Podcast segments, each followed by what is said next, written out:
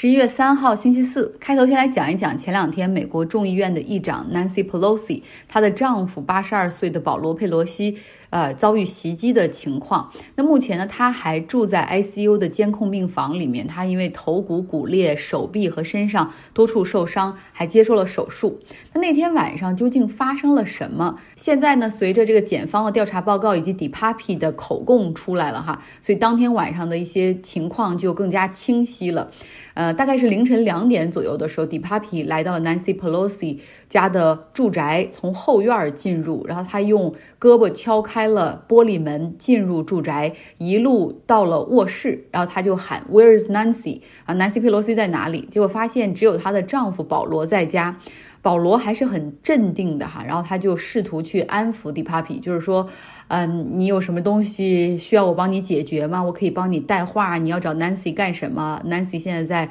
华盛顿 DC，要好几天之后才能回来呢。哎，然后 DiPapi 就是说，我想找到他，把他绑架，然后把他膝盖敲碎，我要把他做成人质啊，因为他是民主党说谎的领袖等等，他就开始宣泄和表达自己啊对于这种种种的不满，因为他是一个阴谋论者嘛，认为这个世界实际上是被这些精英所操控的等等，就是 QAnon 的那些东西。然后保罗呢，这个时候就想找机会去打电话报警。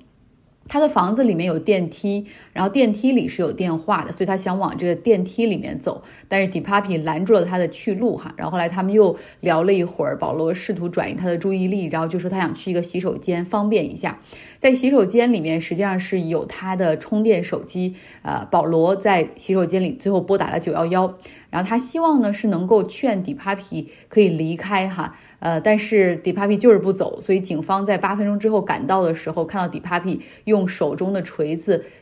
击中了保罗的头部，然后保罗是倒在了血泊之中。警方后来检查了 DiPapi 背包里的东西，哈，发现了另一把锤子、胶带、绳子、两副手套、棉布，还有布以及一个笔记本，这些都是为那些绑架哈以及敲碎膝盖所准备的。其实美国总共是有五百三十五个议员，一百个参议员。四百三十五个众议员，呃，然后并不是所有人都有安保的，只有 leadership 啊，就是像呃这个众议院民主党的领袖、参议院民主党的领袖啊，众议院。少数党派的领袖等等，呃，还有参议院少数党派的领袖，只有这几个人，他们实际上才会有国会配有的警察。但是其他所有的议员实际上是都没有这种安保的。嗯，但是我们又知道，美国的议员他们实际上就是频繁的曝光、投票、辩论，有非常大的这个公众知晓度，所以他们每一年因为自己的政见然后因为自己发表的言论，经常会受到死亡威胁。呃，所以有一些人甚至会自掏腰包雇安保的团队，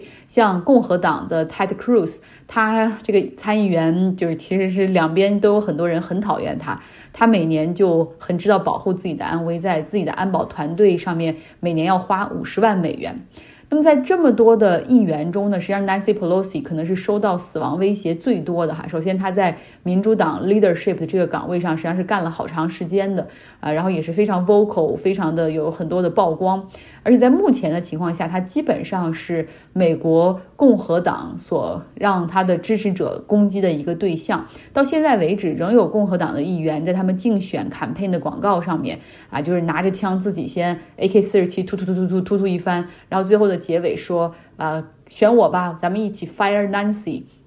这是一语双关哈，这个 fire 有开除的意思，有搞掉的意思哈，还有一个意思就是开枪，向南希开枪的意思。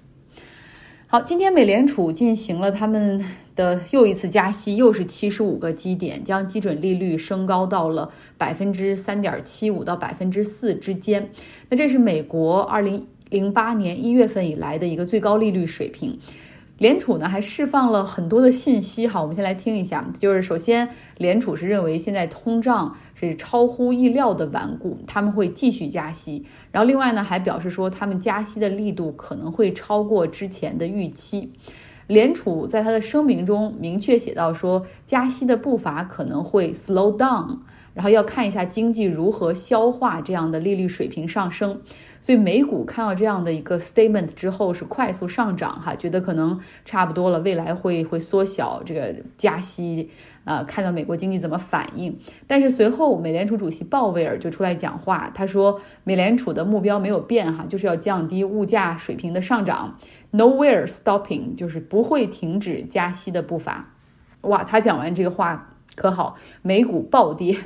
像纳斯达克跌了百分之三点三六，标普五百跌了百分之二点五，道琼斯跌了百分之一点五五。那目前市场普遍预计说，既然都这样了，那十二月十四号的议息会议肯定还是会加息，但是可能不会加七十五个基点，大概率是加五十个基点，但是整体加息的这个操作还会继续下去。